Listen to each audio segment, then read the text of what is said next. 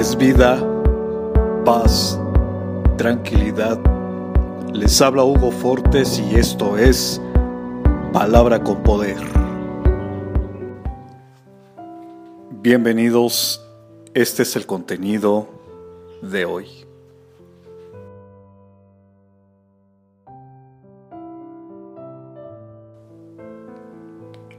Es pues la fe la certeza de lo que se espera, la convicción de lo que no se ve.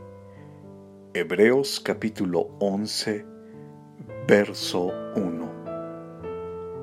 Aún cuando no le veas salida a tus problemas y aunque no veas cambios en tu vida, debes permanecer con fe, creyendo que el Señor hará la obra en su debido tiempo. No te rindas.